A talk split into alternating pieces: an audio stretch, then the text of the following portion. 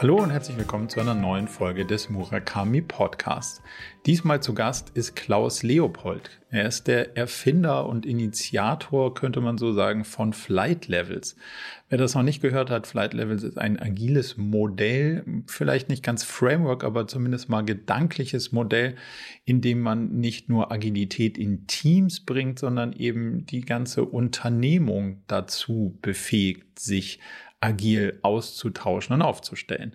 Wir werden immer wieder gefragt, ja, wie funktioniert denn das in Kombination mit OKRs? Und um die Frage zu beantworten, haben wir erstmal beleuchtet, was Flight Levels eigentlich ist und soll und dann haben wir uns der Frage genähert, funktioniert das in Kombination mit OKRs und wenn ja, wie? Von daher hoffen wir, dass wir die Fragestellung aus unterschiedlichen Perspektiven hier ganz gut beleuchten konnten und euch die Möglichkeit geben können, die Frage damit für euch selbst ein bisschen besser einzusortieren. Jetzt also viel Spaß mit Klaus von flightlevels.io. Dann ganz herzlich willkommen und lass uns doch mal ein bisschen bei einem Thema, was Flight Levels heißt, mit einer gemeinsamen oder vor allem mit deiner Reise starten, weil wenn es hm. schon Flight Levels heißt, dann hast du ja wahrscheinlich auch eine Reise hinter dir, die dich dahin geführt hat und die dich zu dem Kontext geführt hat, in dem du heute unterwegs bist. Magst du uns da mal ein Stück mhm. mitnehmen, wie du da hingekommen bist, wo du, wo du gerade unterwegs bist. Mhm. Also ich, ich, äh, ich gehe jetzt nicht ganz zurück, wo ich abgehoben bin, quasi, ja. also im Sinne von, wann es wirklich losging, ja, sondern ähm, ich gehe mal dahin, wo Flight Levels relevant wurde, ja. Mhm. Und zwar, äh, ich, ich kam also in das agile Universum rein und irgendwo bin ich dann so äh, früher oder später bei Kampern gestrandet und haben mir gedacht, okay, das kann für uns funktionieren. Habe damals in so einem Kontext gearbeitet, wo äh, Entwickler in Sibirien waren und so, ja, also und haben mir gedacht, okay, mit, mit Kanban, das könnten wir irgendwie hinbekommen. Habe das dann eben ausprobiert, hat super funktioniert, ja. Und dann hat das eine zum anderen geführt und dann bin ich so in diese Consulting-Schiene reingerutscht. Und dann ist was äh, Interessantes passiert. Das heißt, ähm, mich haben dann so ähm, Unternehmen quasi eingeladen, um mal ein bisschen zu kampanisieren. Ich formuliere es mal so. Und das war immer eine okay. Teamgeschichte. Die Leute haben immer ja. gesagt, kannst du unsere Teams irgendwie agil machen? Und äh, ich habe immer gedacht, ja, kann ich, aber ähm, wir können auch noch coolere Sachen machen, ja. Und das war dann irgendwo mhm. so ein Aha-Erlebnis. Und dann bin ich damit schon fertig. Das war, wo eine Organisation wirklich gesagt hat, okay, das sind 340 Teams circa, ja, mach diese Teams agil. Ich habe schon gedacht, sehr cool. Äh, ich habe mir schon die Farbe von meinem Porsche quasi ausgesucht, weil ich mir gedacht habe, das ist ein fetter Auftrag. ja. ja. Ich habe mir da gedacht, Leute, das kann es wohl nicht sein. Ja, also das ist gut für mich, ja, aber ich glaube, euch tun wir da überhaupt nichts Gutes. Und dann ist diese, also dieses Bild geboren worden, dass wir nicht immer nur so tief fliegen äh, sollten wie auf der Teamebene. Wir sollten ein bisschen rauszoomen, quasi ein bisschen höher fliegen und mehr auf die Interaktionen zwischen den Teams schauen. Und da ist dann quasi das Thema Flight Levels, also wirklich das Bild der Flight Levels entstanden und von dem her, ähm, mhm. ja, habe ich das weiterentwickelt quasi. okay, jetzt habe ich ähm, dank deines Online-Kurses ein grobes Verständnis zum Thema Flight Levels. Aber damit wir jetzt in der Diskussion alle von dem Gleichen reden und man es auch ein bisschen besser nachvollziehen kann, kannst du das in so zwei, drei Sätzen, vielleicht auch vier, fünf, den, das Bild im Kopf noch ein bisschen konkretisieren, damit jeder so, so ein bisschen mhm. ein Bild davon hat, was, was Flight Levels kann, soll und bietet. Genau. Also ganz allgemein ist ja Flight Levels ein Begriff aus der Luftfahrt und der beschreibt, wie hoch man fliegt. Ja.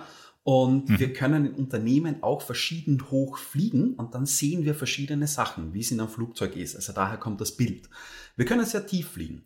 Wenn wir sehr tief fliegen, dann fliegen wir auf Flight Level 1. Das ist die operative Ebene, die Teams, die arbeiten. Ja. In den meisten Fällen ist es so, dass ein Team alleine nicht 100% des Kundenwerts generieren kann. Ja, vor allem wenn wir uns eine Organisation anschauen, wo Marketing involviert ist und keine Ahnung, Juristen und so weiter und so fort. Ich brauche meistens mehrere Teams, die miteinander sich koordinieren, damit der Kunde einen Wert hat. Um dieses Problem, Problem zu lösen, ist die Idee von Flight Levels, dass wir ein bisschen höher fliegen. Das wäre dann Flight Level 2.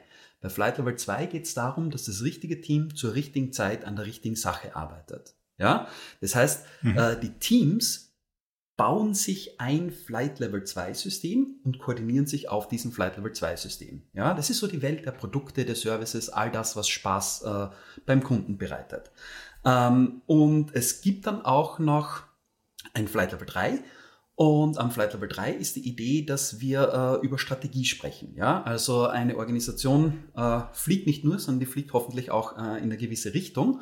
Und die Idee ist eben, dass am Flight Level 3 ähm, ja, die Arbeit an der Strategie ausgerichtet äh, wird und der Strategie mehr oder weniger umgesetzt wird oder realisiert wird. Ja? Also das sind die drei mhm. Äh, Flugebenen und die Pointe ist, ich brauche eben eine Verzahnung von allen drei Flugebenen, damit unterm Strich was in der Organisation passiert.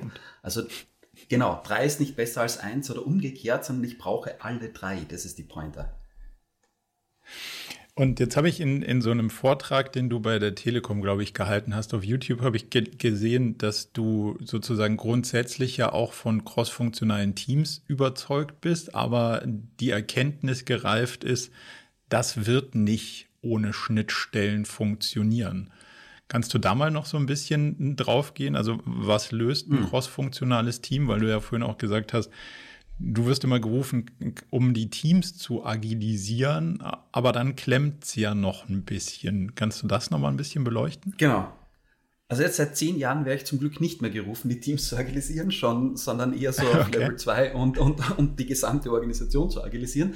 Aber das ja. Grundproblem äh, ist, also crossfunktionale Teams sind echt geil. Ich, also von der Idee her super cool. Ja? Ich gebe so viel wie möglich Wissen in eine äh, Einheit, oder wie immer wir dazu sagen wollen, rein, in ein Team rein und die auf Österreichisch sagt man, hauen sich auf ein Backerl, ja, also die arbeiten miteinander und generieren Wert für den Kunden. Von der Idee her super mhm. cool und funktioniert ja auch in gewissen Kontexten, ja. Äh, es wird halt etwas schwieriger, wenn die Organisation äh, etwas größer wird, ja. Ähm, wir haben zum Beispiel ganz viele äh, Querschnittsdisziplinen. Ja? Wenn ich nicht eine Anwaltskanzlei bin, kann ich es mir echt nicht leisten, dass in jedem Team ein Jurist drinnen sitzt, zum Beispiel. Ja? Äh, das ganze Thema ja. Marketing und so weiter. Ja? Äh, Controlling, wenn es dann Richtung Hardware geht, da habe ich plötzlich irgendwelche Leute, die an einer Batterie herumbauen, andere Leute, die an einem Gehäuse bauen, andere Leute, die Software machen. Also die Plattformen machen, das wird, das wird dermaßen bunt, dass wir sagen, okay, und jetzt äh, ein crossfunktionales Team, was direkt an den, an den Markt liefert, an den Kunden liefert, das, das ist schon Science Fiction, ja. Ähm, das das mhm. schaffen wir nicht mehr. Ähm, das, das heißt, ich glaube, wir werden immer irgendwie Wissenssilos haben, wurscht, wie wir unsere Organisationen schneiden, ja. Also wenn wir funktionale Silos abbauen, dann können wir crossfunktionale Silos aufbauen. Alles gut, ja. Oder äh, wir hm. bauen Produktsilos, wir brauchen äh, Kundensegment-Silos, keine Ahnung, irgendwas Silos. Das heißt, die Pointe ist nicht so sehr, die Silos einzureißen, sondern Interaktionslöcher in die Silos reinzubohren. Äh, und das ist das, mhm. mit dem äh, Flight Levels eben an den Start geht. Aber wann immer ich einen Silo abreißen könnte, würde ich es tun. Ja, also ja, im Sinne absolut. von. Aber äh, dann, also irgendeine, irgendeine Form von von virtuellem Rahmen braucht man ja dann trotzdem und dann ist es halt ein anderes Silo oder, oder die können sich auf was anderes fokussieren, kann man ja auch im Positiven sehen. Also es ist ja auch ganz hilfreich, Absolut. dass nicht jeder an allem rumbaut. Deswegen ist der Silo-Begriff zwar ein bisschen Absolut. negativ konnotiert, aber tendenziell hat er ja, denke ich, auch positive, also einen positiven Rahmen. Wenn wir von Rahmen sprechen, hast du ja sehr, sehr viele und langjährige Erfahrungen, Teams dabei zu begleiten, von einer alten Welt oder von einer Welt in eine andere zu kommen. Gibt es da Sachen, wo du sagst, das sind die Anforderungen, Voraussetzungen und vor allem so kulturelle Blickrichtungen, die es braucht, damit so ein, so ein Flight Levels Modell im Denken auch funktioniert und nicht ein Board oder mehrere Boards wird, aber dann macht man die Sachen, die man vorher mhm. auch schon gemacht hat, nur jetzt auf so eine, auf so eine fancy Art und Weise. Wie, wie schaust du denn da drauf? Genau. Es klingt nur cooler, ne? naja, also ja. ähm, Ich glaube, eine der Pointen von Flight Levels ist, dass dieser, dieser Veränderungsprozess, also wann immer wir irgendwas in einer Organisation tun, sei es OKR äh, zu starten, einzuführen oder Flight Levels, mit Flight Levels eine Veränderung, eine Veränderung, ja, eine Verbesserung äh, zu erreichen, ist eine Veränderung involviert.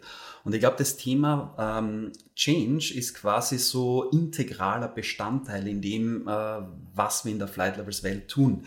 Die funktioniert nämlich nicht so, dass irgendwo ein schlauer Consultant kommt und sagt, ach ja, übrigens, ich weiß jetzt, wie ihr am besten arbeitet und zwar genau so, ja, weil ähm, mhm. da kann schon sein, dass dann ein bisschen äh, Resistance äh, entgegenkommt, ja. Das heißt, die Grundidee von Flight Levels ist, bau nie Flight Levels Systeme mit den Leuten, bau es, äh, sorry, für die Leute, bau es mit für die Leute, Leute ja. ja. Ja, ja, mhm. ganz genau. Also nicht für die Leute jetzt ein System designen, sondern mit den Leuten. Und wenn wir das tun, dann ist auch eine der wichtigsten Sachen, dass wir sagen, okay, Flight Levels zu machen, aus dem Grund, dass wir Flight Levels machen, ist echt verdammt unsexy. Wir wollen irgendwas damit erreichen. Das heißt, wir ja. schauen einmal, was wollen wir überhaupt erreichen, ja, apropos Outcome, und äh, überlegen uns dann, okay, und was müssen wir tun, damit wir dorthin kommen? Das heißt, ein Flight-Level-System gibt's nicht so aus der Dose oder so ein Spray, den du hinsprühst und sagst, naja, alle Flight-Level-Systeme sehen genau so aus. Nein, die Pointe ist es, dass wir eben die Leute abholen, dass wir sagen, wo wollen wir hin? Und basierend auf dem, wo wir hinwollen, bauen sich die Leute äh, ihre Flight-Level-Systeme selbst. Und dadurch kann man natürlich ähm, schon ein bisschen ja, äh, Widerstände quasi abbauen. Und vielleicht einen Satz noch. Ähm, wir sind ganz stark iterativ unterwegs. Also, also einer der, der großen Überschriften, eine der großen Überschriften in der Flight Levels Welt ist der letzte Stand des Irrtums. Das heißt, wenn wir so ein Flight Level System gebaut haben, das ist immer so der letzte ja. Stand des Irrtums. Wir glauben, dass die Welt so funktioniert und dann kommt halt die Realität und die ist in den meisten Fällen viel, viel äh, schlauer als das, was wir uns in irgendeinem Workshop ausdenken können. Ja? Und mhm. deswegen mhm. äh, sehen wir eben alles immer so als den letzten Stand und genau das ist auch so eine iterative Vorgehensweise. Also der Change-Prozess ist auch agil und es ist klar, dass es sich über die Zeit verändern wird. Und ich glaube, mit den Prinzipien, ähm, ja, klappt das recht gut. Jetzt habe ich wahrgenommen, dass du in dieser, sagen, nennen wir es mal, agile Community durchaus eine, eine Fanbase hast. Und wenn man jetzt mal in dem Flight, in dem Flight-Bild bleibt, könnte ich mir vorstellen, dass in so einem Tower durchaus noch mal jemand sitzt und sagt, ah, jetzt können die da irgendwie alle machen, was sie wollen, aber wenn die jetzt hier in mein, in mein, in mein Einzugsgebiet kommen, dann sage ich denen nochmal, wo sie lang zu fliegen haben.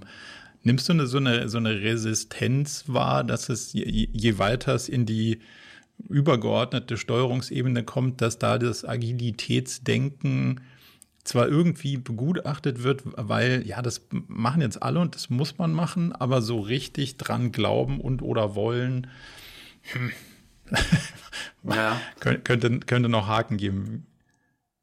Ja, ich weiß schon, was du meinst. Also es ist nicht so, dass ich das nicht spüre, ja. Ähm, es ist nur halt ja. immer schwer mit so Pauschalisierungen, weil es gibt auch echt gute Beispiele, wo es eben überhaupt nicht so ist, ja. Aber Absolut. Ähm, ich sehe schon, äh, ich sehe schon die Tendenz dazu, ähm, dass es häufig wirklich so eine Grassroots-Bewegung ist, ja, und wir agilen Teams mhm. und ole ole, alles ist super, ja, und dann sind halt die Blöden da oben so in die Richtung. Ähm, also, dass, dass es in die Richtung geht und auch wenn ähm, häufig von Management so ähm, die Idee kommt, ja, wir erlauben euch agil zu sein, ja, ich überspitze es jetzt äh, bewusst ein bisschen, ja. dann ist es meistens so in die Richtung, ja, macht mal, werdet agil. Mit uns hat das ja nichts zu tun, ja. Und mhm. dann wird es halt einigermaßen schwierig. Aber wie gesagt, ich mag es nicht pauschalisieren, das ist nicht überall so, aber tendenziell, ähm, gerade in so eher klassisch tickenderen Unternehmen, sieht man dieses Muster schon äh, das eine oder andere Mal. ja, und da fängt, ich glaube, da fängt dann, und da, da, da sehen wir ja auch oftmals diese Resistenzen, da fängt es dann ja an, problematisch zu werden, weil genau wie du sagst, ist es ja nicht möglich, die Teams agil werden zu lassen, wenn der Rest sich nicht verändert und wenn die Anerkennung von Komplexität und der Unplanbarkeit nicht einhergeht, dann kannst du dich da, wo auch immer oben und unten sein mag, abstrampeln, dann wird es halt schwierig einfach an der Stelle. Und deswegen glaube ich schon auch, dass ein Teil der Herausforderung ist, das gesamte Sichtbild so ein bisschen zu, zu drehen. Wenn man ja. jetzt mal so auf die ganz praktische Ebene runter, ähm, runter kaskadiert, am Ende des Tages stehen Menschen vor Boards, wenn ich so richtig ähm, operationalisiere, sagen wir mal. Jetzt ist die Frage, stehen immer die richtigen Menschen vor den richtigen Boards und was passiert auf den Boards? Vielleicht können wir das mal so ein bisschen auseinandernehmen. Wenn wir mit einem Board anfangen, was ist das für ein Board? Ist das immer zwingend ein Kanban-Board? Darf das auch was anderes sein? Mhm. Folgt das einer gewissen ähm, schematischen Logik? Also ich habe verstanden, du sagst, es gibt kein Blueprint, äh, also nicht hier ist euer Board, sondern das ist mal ein beispielhaftes Board und jetzt bauen wir mal eins, was für euch passt. So ist, glaube ich, eher die, die Herangehensweise. Aber gibt es da Rahmen, die sind fest oder, oder baut man immer, was funktionieren kann? Also ich glaube, ähm, man, man, baut immer, was funktionieren kann. Damit kann ich relativ viel äh, anfangen. Ähm, mhm. Nämlich Flight Labs ist an und für sich methodenagnostisch. Ähm, mhm. Also äh, Flight Levels passt mit sehr vielen Methoden äh, zusammen. Vor allem, wenn ich jetzt so ein Flight Level 2 mir anschaue, äh, was auf Flight Level 1 passiert, sprich was die Teams machen, ist mir eigentlich relativ egal. Der Fokus ist, dass das richtige Team zur richtigen Zeit an der richtigen Sache arbeitet. Ob die jetzt äh, Scrum mhm. machen oder Kanban machen oder ob die nur arbeiten, ist aus Sicht von einem Flight Level 2 wurscht. Ja? Ähm, ja. Die Grundidee ist, dass wir versuchen, auf drei Ebenen fünf Aktivitäten zu etablieren. Und wie wir das tun, das ist dann eine andere, das ist dann eine andere Geschichte. Also ob wir uns da aus einem Methodenpool bedienen, ja. Und diese fünf Aktivitäten sind, baut, äh, äh, äh, visualisiert eine Situation. Ähm, ja, wir fliegen häufig blind. Äh, zu sehen, was abgeht, äh, ist eine der besseren Ideen. Ähm, wenn wir aber nur Transparenz haben und nur die Sachen sehen, äh, ist meistens noch nicht viel gewonnen. Wir können dadurch vielleicht die Dysfunktionalität mhm. etwas besser verwalten, alles gut, aber so einen richtigen Schritt nach vorn haben wir meistens noch nicht gemacht. Deswegen ist die äh, zweite Aktivität, dass wir Fokus aufbauen. Ja, ähm, das ist so die Grundidee auf, ähm, naja, Wann immer wir Arbeit starten, äh, kostet das Geld. Wenn wir Arbeit abschließen, äh, bringt es Kohle. Also äh, fokussieren wir uns lieber auf einen kleineren Teil, äh, bringen den aber quasi über die Ziellinie, bevor wir das nächste äh, starten. Ne? Also visualisieren, Fokus aufbauen, agile Interaktionen etablieren über Teamgrenzen hinweg. Ja? Also die richtigen Leute sprechen äh, über die richtigen Themen zur richtigen Zeit, ist die dritte Aktivität. Measure Progress, Fortschritt messen. Ja? Äh, mhm. ist die vierte Aktivität und die fünfte ist verbessere dich. Und verbessere dich, da kommt wieder dieser letzte Stand des Irrtums äh, ins Spiel, dann drehen wir uns im Kreis. Ja? Wenn wir dann draufkommen, dass wir den Fokus irgendwie ändern müssen oder so, dann ändern wir ihn. Wenn wir die Visualisierung ändern, dann ändern wir das. Und eben bei diesen fünf Aktivitäten, wenn man sich die anschaut, da passen schon recht viele Methoden rein. Ja, also da passt mhm. ein Kanban rein, da passt ein Scrum rein, da passt ein Design Thinking rein, wahrscheinlich sogar irgendwo ein OKR. Ich bin kein OKR-Spezialist, ja, aber das ist jetzt nicht so, wo ich sage, okay, das ist irgendwas, ähm, ne? aber das ist, glaube ich, genau die Pointe. Das sind die fünf äh, Aktivitäten, die wir quasi auf drei Levels etablieren wollen und die Methode, wie das passiert, ja, je nachdem, was da ist, auf dem bauen wir auf, wenn es funktioniert. Ja. Okay dann, also dann ist es mehr ein Denkmodell als ein Methodenbaukasten. Yes. Okay. Dann vielleicht können wir mal gemeinsam so ein bisschen beleuchten, wie die Methodendenkmodelle so zusammenpassen, wo sie vielleicht hm. Überschneidungen mhm. haben, wo es vielleicht auch dann zu Doppelungen kommt, weil das ja auch nicht, ähm, nicht immer hilfreich. Also wir sehen ganz oft, dass dann wird OKRs eingeführt oder ist schon da, dann kommt ein Safe um die Ecke, dann kommt noch jemand und sagt, so, jetzt habe ich noch was Neues gefunden und Flight Levels ist auch noch da. Und, und dann ist immer die Herausforderung, ja, wie machen wir da jetzt, wie machen wir das jetzt alles zusammen? Und manchmal finde ich, ist durchaus auch die Antwort, ja, halt nicht alles zusammen, weil manche Sachen, manche Probleme muss man nur einmal lösen und vielleicht reicht es auch, wenn das Problem schon gelöst ist, nicht noch eine Methode drauf zu werfen. Von daher können wir mal so, so ein bisschen beleuchten, wo die, wo die Benefits sind, wenn es zusammenspielt. Um das so ein bisschen besser zu verstehen, gibt es ja für die unterschiedlichen Levels, wenn ich das richtig verstehe, unterschiedliche Gradationsgrade. Also wenn wir von ganz oben sprechen, müssten wir ja von weniger Detail sprechen, als wenn wir von nah am Boden sprechen. Hast du da mhm. so beispielhaft klassische Inhalte, über die dann da gesprochen wird? Also in eurem Kurs redet ihr von vor allem zeitlich gebundenen, also je weiter oben es ist, desto länger dauert es, wenn ich es richtig verstehe. Gibt es da so klassische, beispielhafte Inhalte, ähm, mhm. wie, wie, du das abschichtest? Also das ist ja eine, eine spannende ja. Frage, wie groß ist was, damit man es auf der entsprechenden Flughöhe noch sehen kann?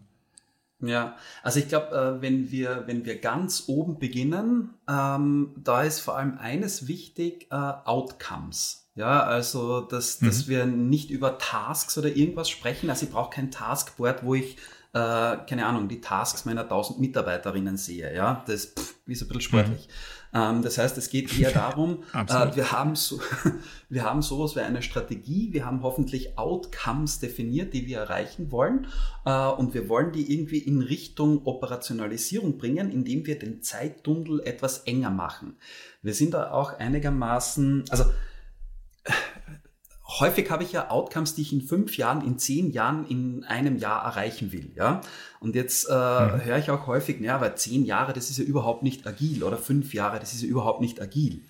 Ähm, es kommt halt auch wieder darauf an, in welcher Branche man unterwegs ist. Ja, wenn ich einen Tunnel durch äh, ein, ein, einen Berg durchbaue, ja, das habe ich nicht in drei Sprints gemacht und nach drei Monaten schütte das Teil nicht zu, sondern ich hoffe, dass das 100 Jahre hält. Ja, also da darf ich auch mhm. äh, ein bisschen weiter in die Zukunft denken. Wenn ich aber so die Startup-Bude äh, bin und keine Ahnung, ich baue halt äh, einen Webshop wenn ich dann mit einer Fünf-Jahre-Strategie komme, bin ich mir auch nicht so sicher, wie, wie wahrscheinlich die halten wird. Ja? Also auch hier äh, mhm. Nachdenken ausdrücklich erlaubt. Aber die Grundidee ist, dass wir eben quasi äh, am Level 3, je nachdem der Zeithorizont, in dem wir strategisch, strategisch ticken, von dort beginnen und dann quasi versuchen, über Outcomes äh, den Zeithorizont äh, zu verkleinern. Also wenn wir sagen, wir haben sowas wie eine fünfjährige Strategie, das sind die Outcomes, die wir in fünf Jahren erreichen wollen, das ist super. Was bedeutet das für das nächste Jahr? Ja, dann mhm. müssen wir den Zeittunnel etwas enger machen. Da können wir nicht alles realisieren, was wir quasi in fünf Jahren realisieren. Und dann noch einmal einen Zacken zumachen und sagen, okay, und was bedeutet das für die nächsten drei Monate? Ja? Äh, und wenn mhm. wir dann auf drei Monate sind, dann ist die Idee, dass wir schon äh, quasi Tätigkeiten definieren können, wo mehrere Teams äh, daran arbeiten müssen, was in den nächsten drei Monaten passiert. Die sind häufig noch am Level 3 Board. Ja? Also wir haben quasi ähm, die Outcomes runtergebrochen plus gewisse Aktionen, Actions, die wir tun, äh, damit wir diese ähm, Outcomes erreichen. Und gerade in einer größeren Organisation ist es ja dann häufig so, das kann jetzt eine Initiative sein. Es ist immer die Frage, wie die Organisation tickt, also was die für Wörter verwenden. Ja? Ja. Und äh, an solchen Initiativen arbeiten dann halt, keine Ahnung, 50 Leute, 100 Leute. Äh, das wäre dann genau das, wo äh, ein Flight Level 2 diese Initiative übernimmt. Ja, also mhm. da hängen die zusammen quasi. Und am Level 2 kann das dann in, zum Beispiel in Epics oder was auch immer gesplittet werden, was dann die Teams übernehmen können. Und die brechen das dann in mhm. Tasks oder Stories oder was auch immer runter. So circa sagt das der Plan. Das heißt also, um es nochmal kurz für mich zusammenzufassen, wir haben schon auch auf dem Level 3 Board Outcomes und die sind runtergebrochen auf ein drei Monats Iteration, also Sprint finde ich sowieso immer so ein blödes Wort für alles. Also so eine, genau. eine drei Monats Zeitperspektive. Das ist ähm, auch auf dem dritten Level. Das heißt nicht, wir fliegen da immer auf dem auf einem strategischen Layer, sondern wir sind da auch sehr konkret für die drei Monate.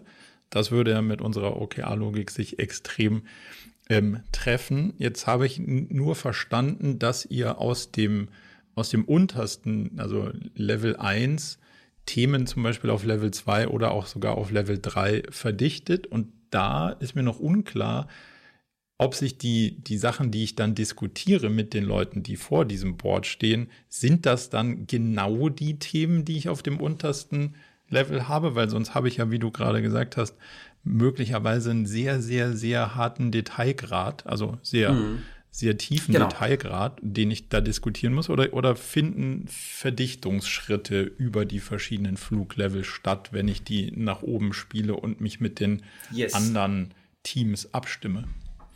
Das ist genau die Idee. Also ich bin jetzt von oben gekommen, wenn wir von unten kommen, Annahme, wir arbeiten auf der Teamebene mit Stories und Tasks oder so irgendwas in die Richtung, ja. Aber diese mhm. Stories mhm. und Tasks, die passen zu einem Epic. Und wir nehmen jetzt an, mhm. dass die Epics irgendwie so äh, drehen, dass die irgendwie ein, zwei, drei Monate äh, lange dauern, um, zu real um realisiert zu werden und dass mehrere Teams an einem Epic arbeiten.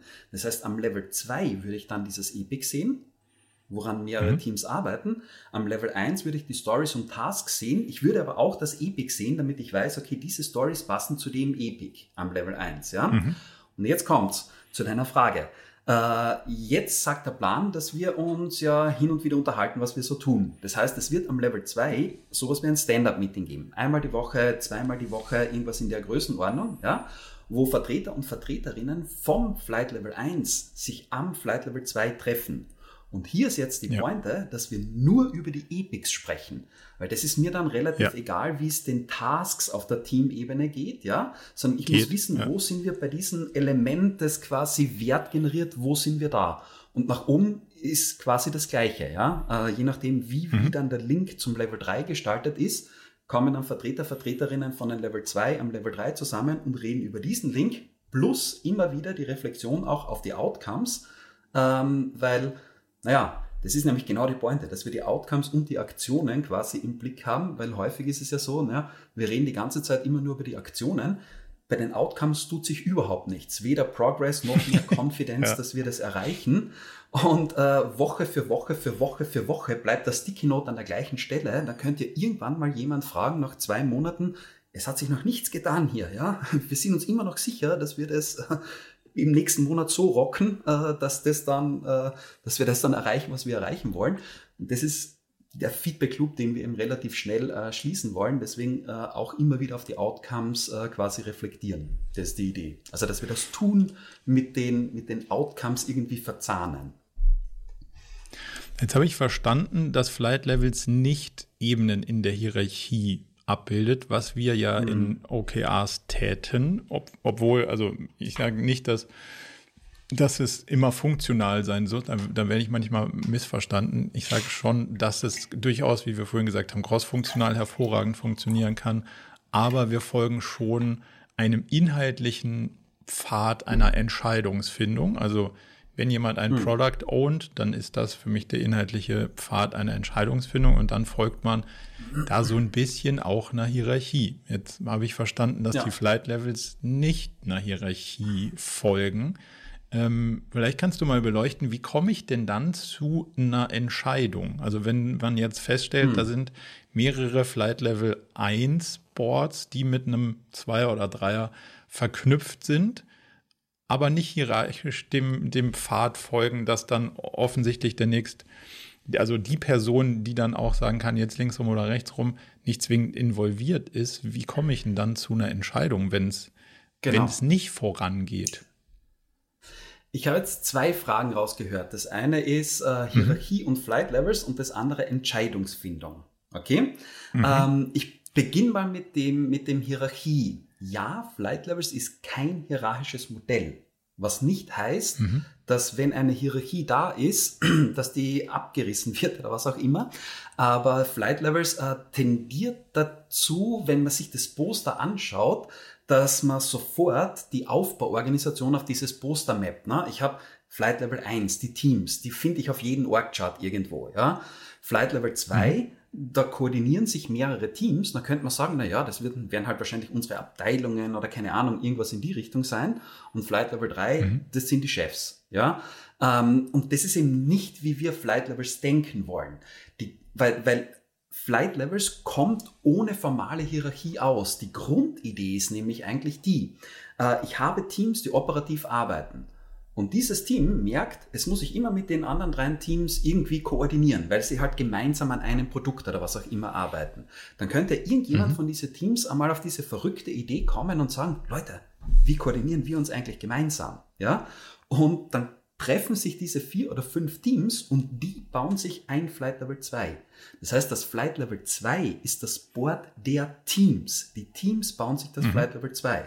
Irgendwann könnte vielleicht wenn ich jetzt mehrere Produkte oder was immer das äh, ist an Bord äh, habe, könnten wir auf die verrückte Idee kommen und uns die Frage stellen, wo fliegen wir überhaupt hin, strategisch gesehen, ja? Dann bauen sich diese Produkte quasi das Level 3, das Strategieboard. Ähm, das mhm. heißt, äh, es, es kann sein, nach dieser Logik, dass ein ganz normales Teammitglied am Strategieboard quasi steht. Ja? Es kommt ja. ohne formale Hierarchie aus. Praktisch ist es natürlich so, dass es äh, Organisationsstrukturen gibt. Ich habe zum Beispiel sowas wie ein Produktmanagement. Naja, das wird die Einflugschneise Aber lass mal, da, da, darf ich da ganz kurz rein? Ja? ja? ja, klar. Darf ich da ganz kurz noch reinfragen? Also verstehe ich, so, jetzt, jetzt würden wir sagen, das ist hierarchiefrei und wir treffen strategische Entscheidungen auf dem dritten Layer. Aber wir, wir kommen zu, dem, zu der Aussage, da wäre jetzt niemand dabei, der einer formellen ähm, Hierarchie folgt, sondern da sind jetzt Leute, die sehr, sehr nah am Produkt sind. So, und die treffen jetzt grundlegende Entscheidungen. Mir geht es gar nicht darum, ob sie das formell dürften oder nicht, weil das, da halte ich auch nicht so viel von. Die Frage ist, wer trägt denn die Konsequenzen dessen? Also wenn man sagt, inhabergetriebener Laden, es ist mein Laden, wenn ihr jetzt entscheidet, wir machen das Produkt zu und ein anderes auf und ich glaube, das wird nichts, weil wir das hm. nicht uns leisten können, dann, dann ist ja die Frage schon auch hierarchiefrei, wer ist denn in der Lage, die Entscheidung zu treffen und die Konsequenzen auch davon zu zutragen. So. Genau. Und, das habe ich noch, das habe ich noch nicht ganz verstanden, wie das funktioniert, wenn da ja, keiner dabei glaub, ist, der es per Definition noch, dürfte. Absolut. Ich glaube, wir haben noch ein grundlegenderes Missverständnis. Äh, mhm. ähm, Flight Level sagt nicht, hab eine hierarchiefreie Organisation, sondern das Flight Levels Modell braucht keine Hierarchie, damit es funktioniert. Ja, Verstehe ich. Ähm, das heißt, wenn wir, wenn wir jetzt äh, die Flugebenen mappen, ja, und äh, dann, dann habe ich natürlich, also ich, ich, ich skizziere nicht die Organisation komplett neu, sondern ich, ich, ich gebe es in die derzeitige Organisation rein. Und dann stellt sich natürlich mhm. immer die Frage, wer turnt vor diesem Flight Level 2 Board herum? Und es gibt ja schon mhm. eine formelle Struktur in einer Organisation. Und da wird halt wahrscheinlich äh, aufkommen, ja, da ist das Produktmanagement, dann haben wir hier irgendwo äh, irgendeine Enterprise, Architecture, schieß mich tot, Menschen und keine Ahnung, ja. Und die mit mhm. den Teams bedienen dieses Flight Level 2. Am Flight Level 3 ist es bei uns so, wir sind, keine Ahnung, Eigentümer geführt, der muss dann mit dabei sein, aber er hat eben äh, seine äh, Peers und keine Ahnung, ja. Also es gibt eine Hierarchie und die mappen wir dann quasi rein und dann stellen wir uns die Frage, ist das cool so? Wenn nicht, dann okay. äh, können wir das ja irgendwie ändern. Also das heißt, du kommst viel mehr aus der Ecke, du nimmst, was du vorfindest und, und du versuchst nicht die Realität anzupassen. Erstmal. Also sagen wir es mal. Ich glaube, das ist. Okay. Aber das ist es ganz genau, ja. Also, und, und das ist nämlich mhm. genau das Spannende. Weil wenn wir jetzt beginnen, ähm, die, ähm, die, das, das, was derzeit da ist, anhand der Flight Levels zu mappen, dann stellen sich plötzlich tausende Fragen, ja. Ähm, es gibt so ein Konzept der, der Flugrouten, Flight Routes, ja wo wir mhm. äh, quasi die einzelnen äh, Flight Level 1, 2, 3 Systeme zusammenhängen und sagen, okay, wie bewegt sich Arbeit über diese Flight Level 1, 2, 3 Systeme? Ja?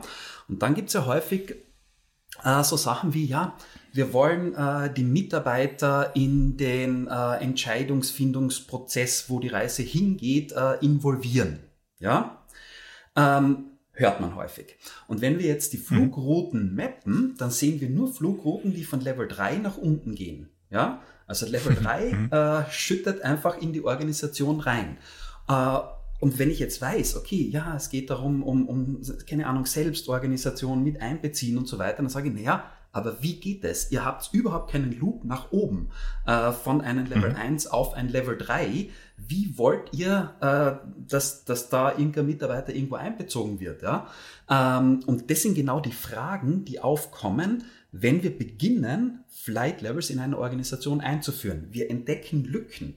Wir haben häufig äh, coole PowerPoint-Slides, wo halt irgendwas drinsteht, wie wir glauben, dass unsere, unsere Organisation äh, funktioniert. Und dann mappen wir das mit den Flight Levels und sagen, naja, das waren halt die Folien, ja. In der Realität ist es leider ja. nicht so.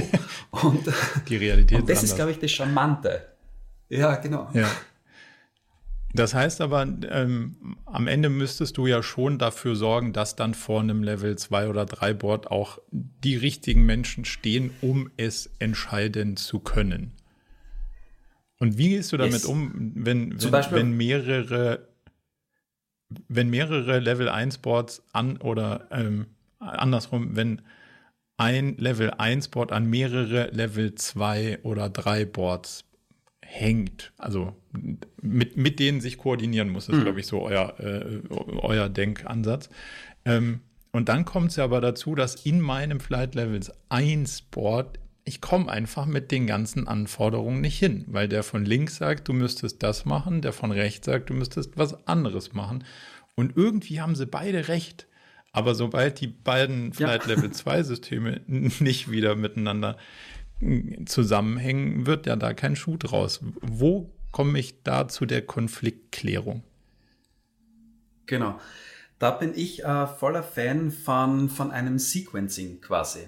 Im Idealfall startet es am Level 3. Wir haben am Level 3 mhm. unsere Create Focus war die zweite Aktivität, unsere Focus Topics äh, definiert. Ja?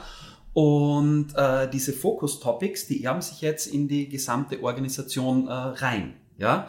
Und im Idealfall, und das ist halt, man muss es umsetzen können und wollen. Ja? Im Idealfall geht es mit einer recht simplen Policy. Wenn ich sage, äh, Prio 1, 2, 3, 4, ja, also das sind unsere Focus Topics und die sind gereiht. Ja, dann kann ich die Policy machen, dass ich sage, okay, äh, wenn ich am Prio 2 Topic arbeite und irgendjemand will etwas von mir haben, der auf einem Prio 3 Topic arbeitet, dann bekommt er das nicht, mhm. weil äh, na, Nummer 2 ist wichtiger. Und umgekehrt, wenn ich an 2 arbeite und ich brauche etwas von jemandem, der an 4 arbeitet, dann äh, unterbricht 4 was äh, er oder sie gerade tut und äh, liefert mir das, was ich brauche fürs Zweier. Dadurch können wir extremen Fokus aufbauen über, äh, auf die Themen, äh, die, die für uns wichtig sind. Das clasht halt in sehr vielen Kulturen weil wir ja. sehr viel Bonifikationssysteme und so weiter haben. Ja? Und wenn ich für äh, mhm. Nummer drei bonifiziert wäre, dann werde ich mein ganzes Gewicht, äh, politisches Gewicht und alles, was ich habe, äh, in die Waagschale legen, dass obwohl ich auf Nummer drei stehe, äh, der von Nummer eins mir liefert. Und ein guter Projektmanager kann das ja auch, ja. Und äh, da, mhm. da, da wird es halt dann schwierig, ja. Aber das ist, also da, da, das unterschreibe ich total. Ähm, das ist auf jeden Fall dann so ein kulturelles Ding. Das hast du mit, ja. würde ich sagen, den größten Anzahlen der OKR-Einführung auch, dass Leute, du musst immer rausfinden, erstmal, wer will hier was und warum eigentlich? Und wenn das irgendwie nicht aligned ist mit dem, was die ganze also nicht, wenn du damit dadurch nicht auf das globale Optimum optimieren kannst, dann hast du auch schon relativ wenig Chancen, dass das von alleine dann da ankommt. Jetzt hast du was ganz Spannendes gesagt, dass jemand, also A, verstehe ich, es sind Prioritäten in den Fokusthemen. Also in den Themen für die drei Monate gibt's wichtiger und unwichtiger. Und das heißt, Priorität eins schlägt Priorität vier. Wenn sich das jetzt so runterkaskadiert, und du, also wenn ich es richtig verstanden habe, auf dem, auf dem Level 1 dann sagst, eigentlich arbeite ich an einem Thema Nummer 4. Aber jetzt braucht jemand anders was, was Thema Nummer 1 unterstützt. Da muss ich jetzt, keine Ahnung, ein Konzept abnehmen oder irgendwas dazu beitragen. Mhm. Würde ja jetzt aber mein Work-in-Progress-Level verändern. Weil eigentlich mache ich ja was anderes. Jetzt kommt aber aus einer anderen Ecke jemand und sagt, ich habe einen Joker in der Hand, meine Nummer ist höher als deine Nummer, jetzt leg das mal wieder hin, was du da machst. Was ja. mache ich dann? Ja, dann äh, mache ich es trotzdem. äh, man muss aber äh, dazu sagen, dass das, also das ist schon echt eine harte Policy, die man äh, in wenigen Organisationen sieht, dass es umgesetzt wird. Ähm, aber eben, mhm. wenn wir Flight Levels einführen, wir wissen, es, es wird irgendwann zu dieser Diskussion kommen, Marco, die du jetzt gerade quasi ange, angestoßen hast. Ja? Und mhm. das ist das, mit dem ich immer in den Ring gehe quasi. Ja, ich sage, okay, das wäre cool, systemisch gesehen, weil äh, wir optimieren ja. das Gesamtsystem, suboptimieren nicht die Teile und so weiter. Und es wird sich dann wahrscheinlich irgendwo ein Kompromiss äh, rauskristallisieren. Ja, äh, ich sage nicht, dass das die, also ich kann mir vorstellen, dass das eine Lösung ist, in der Zukunft, auf die wir hinarbeiten, aber machen wir mal einen ersten mhm. Schritt in diese Richtung, ja. Und ja. ähm, es gibt dann so, so Zwischenlösungen. Also was ich in vielen Organisationen gesehen habe, womit die dann irgendwo leben können, äh, wenn man über Kapazität das irgendwie regelt. Dann sagt man, ja, gib 50 Prozent deiner Kapazität auf dieses Thema äh, und verteil die restlichen 50 Prozent in dem Team auf, auf, auf die anderen Themen oder so, ja da hat man ja auch eine Art Gewichtung drinnen, ja. Man muss halt aufpassen, hm. dass das dann nicht ins Erbsenzählen abrutscht, ne? und sagen, ja, jetzt habe ich 43 Minuten an dem Thema gearbeitet, das interessiert niemanden, ja. Es geht eher um eine ja. Gewichtung, die wir damit erreichen wollen, ja. Ähm, deswegen, äh, es, also ich versuche immer so den Idealzustand zu skizzieren. Also wir, wir, wir schauen raus, wo sind wir derzeit. Ich skizziere mhm. einen teilweise radikalen Optimalzustand und dann geht meistens Absolut. so ein Raum an Möglichkeiten äh, dazwischen auf und da muss man halt irgendwas finden, was kulturell verträglich ist. Das sehe ich ähnlich. Also ich glaube, unser Job ist es auch, Utopien zu zeichnen und dann irgendwie den, das Scheitern kommt in der Realität sowieso. Das heißt, von da aus abschichten. Und deswegen bin ich auch großer Freund von nicht sonderlich kompromissbereit im Idealzustand zu sein, aber durchaus kompromissbereit in der Qualität der Umsetzung. Also eine Organisation kann immer nur das umsetzen, was sie in der Lage ist umzusetzen. Und wenn die Utopie zu weit weg ist, sich dann irgendwie selbst oder andere ähm, ja, quasi zu blamen dafür, das ist ja nicht hilfreich, aber an der Utopie zu fallen, das halte ich für schädlich. Von daher verstehe ich so ungefähr ja. Ähm, ja. Den, den Ansatz und die Ecke, aus der du da, da, kommst und das würde ich unterstreichen. Ich glaube, das ist der richtige, der richtige Weg in so eine Veränderung auf jeden Fall. Jetzt würde mich noch deine Erfahrung ja interessieren. Ja, absolut. Das, wenn, wenn deswegen ist euer Name auch so darf, passend. Es ist ja, es ist ja dieser genau. Aber es ist eben genau diese Reise. Ne? Also ich skizziere irgendwie etwas, was, keine Ahnung, zehn Lichtjahre entfernt ist von unserem derzeitigen mhm. Zustand. Ja? Ähm, jetzt kann man natürlich sagen, okay, ich beam mich da irgendwie rüber und äh, baue meine ganze Organisation neu. Ähm, aber vielleicht ist das in vielen Fällen ist der Grad der Änderung zu hoch. Also wir brauchen es vielleicht auch nicht äh, sofort, ja, weil kein Sense of Urgency da ist oder so. Die Kohle kommt bei der Tür rein, ja, aber es soll schon ein bisschen besser werden, ja. Und deswegen ja. ist es halt, okay, wie können wir uns nähern? Also vielleicht machen wir nicht äh, gleich die zehn Schritte, aber was sind die ersten zwei Schritte, wie wir dem näher kommen? Das heißt, das ist auch dieser letzte Stand des Irrtums. Das heißt, wir begeben mhm. uns auf die Reise. Wir wissen schon, wo wir hinwollen, ja, aber wir müssen nicht sofort äh, den Sprint ansetzen äh, und, und das äh, in, in drei Monaten umsetzen. Du hast vorher schon gesagt, Sprint. Ich finde das auch immer so unpassend. Das Leben ist kein Sprint, ja. Da sind auch viele Marathons nee. mit dabei. Und es ist, glaube ich, Dauerlauf, wesentlich wichtiger, ja. sich auf dem Weg, ja genau, sich Dauerlauf, noch ein schönes Wort, sich auf dem Weg zu begeben quasi, als äh, dort zu sein. Und deswegen, also das hieß eh so ja, der Weg ist das Ziel, klingt so doof, aber es hat halt ein gewisses Fünkchen Wahrheit. Ne? Ich glaube, der Dauerlauf ist wirklich die am treffendsten äh, mhm. Beschreibung, weil auch der, auch der Marathon hat ja was mit einer Performance auf eine gewisse Zeit zu tun. Die ist dann halt einfach länger, aber es ist immer noch, versucht man so. Und ich glaube, es, es geht darum, Absolut. du musst halt hier 40 Jahre vor dich hin joggen. So, und dann hast du mal bessere und mal schlechtere Zeiten dabei. Aber an der, an, genau. an der Tätigkeit selber wird sich erstmal für den Moment nichts ändern. Von daher glaube ich, ist allein diese Sprint-Mythologie, bringt Leute schon in eine völlig falsche Haltung. Da kannst du dich ja nur kaputt machen auf Dauer. Wenn man nochmal auf dieses, ähm, auf diese Connection der Boards geht und sagt so, Jetzt habe ich verstanden, auf Level 2 oder 3 komm, kommt ein Prioritätsthema rein und dann ist die Logik ja, dass die Teams und die, die, die Boards darunter sich das pullen. Also das heißt, ich schaue mir das an und sage, hm, mit meinem Team kann ich hier folgenden Beitrag zu leisten und also logisch wäre jetzt für mich, ich leiste erst den größten Beitrag, den ich zu Priorität 1 leisten kann, dann den nächstgrößeren zu 2 und wenn noch ein bisschen was übrig bleibt, 3, 4, 5. Und dann bin ich aber auch gut damit. Wie oft siehst du das gut funktionieren oder wann braucht man auch mal einen Push? Also braucht es auch mal jemanden, der sagt, so, ich stehe jetzt hier vor so einem Level 2 Board, irgendwie pullt hier keiner. Jetzt wäre es dann auch mal an der Zeit, mal sehr fokussiert in eine Richtung zu schauen und zu sagen, ich glaube, das wäre jetzt was, wo ihr reagieren könntet, mhm. müsstet, solltet. Wie, wie passiert ja. das? Also ähm, mein Verständnis vom Pull ist ja jetzt auch nicht so, dass man irgendwie so in einem Laden ist, wo man sagt, na, jetzt nehme ich mal das, dann nehme ich mal das oder so, ja. Ähm, es ist schon, das Pull bedeutet für mich eher, dass ich sage, okay, ich fokussiere auf diese, auf diese Priorität, ja. Mhm. Äh, und wenn ich das erreicht habe, dann ziehe ich das nächste. Ja, das heißt, äh, das Push wäre, dass sie sagen, ja, äh, starten wir sicherheitshalber mal alles und schauen wir mal, also wie wir, wie wir irgendwie fertig werden. Ja, also wir drücken einfach alles rein und das wird schon irgendwie gehen. Und das Pull ist eher ja. das, dass ich sage, okay, und eines ist halt immer echt wenig. Ne? Also ich, ich starte an ein oder zwei Prioritäten, aber hauen wir uns mal auf die Dinge rauf, ja. Und wenn wir da. Essentiellen Progress haben, dann pullen wir uns die nächste.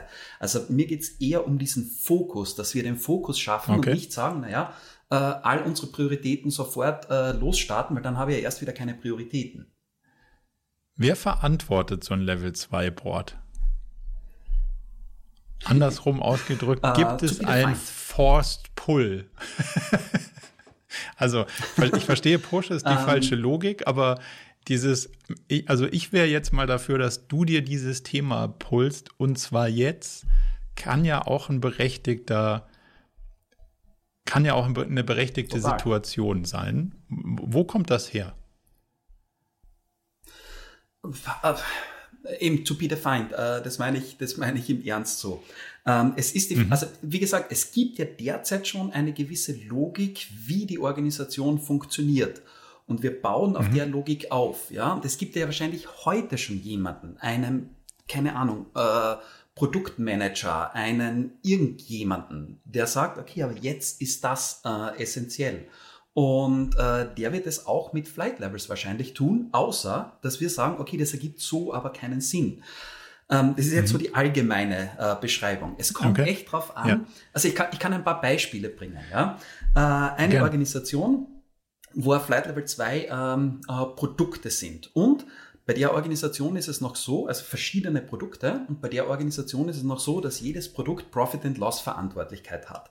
Jedes äh, Produkt hat jetzt so ein kleines Team an Verantwortlichen. Da gibt's eben einen Produktmanager, es gibt einen Finanzkönig, es gibt einen äh, Technikmenschen, der sich da auskennt und noch, ich glaube, Marketing oder so. Ja, Also vier Kompetenzen pro Produkt, die Profit and Loss Verantwortlichkeit haben.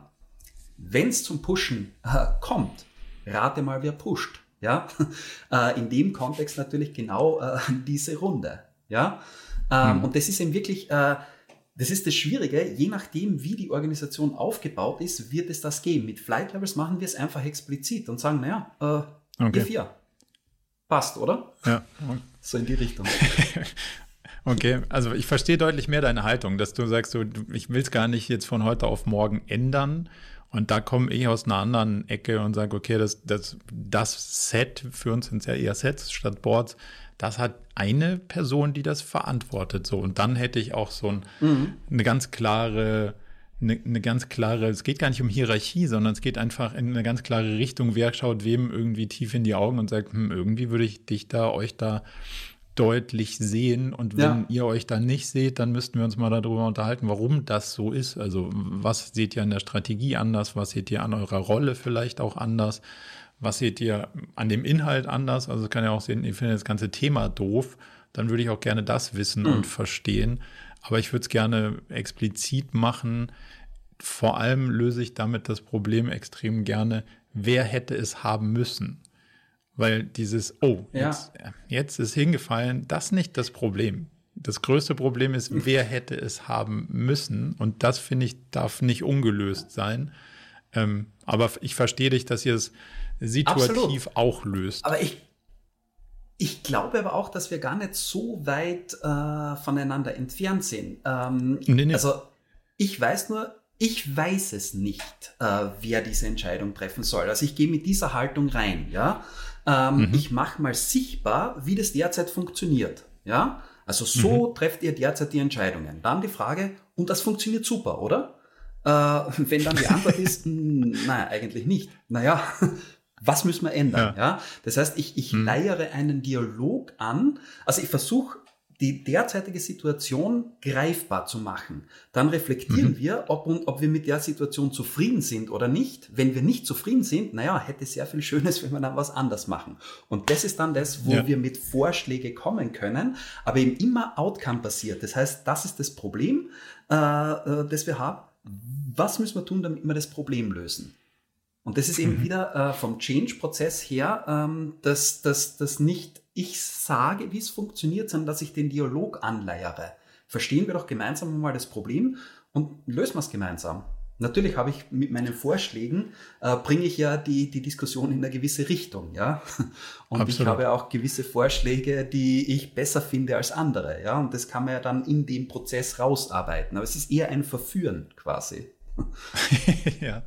ja, also ich sage auch nicht, dass ich immer, also, also ich sowieso nicht, aber dass man mit OKRs sagt, wer die richtige Person ist. Ich sage nur, da gehört eine hm. Person hin. Und wer diese eine Person ist, das ist euer Thema, es zu definieren.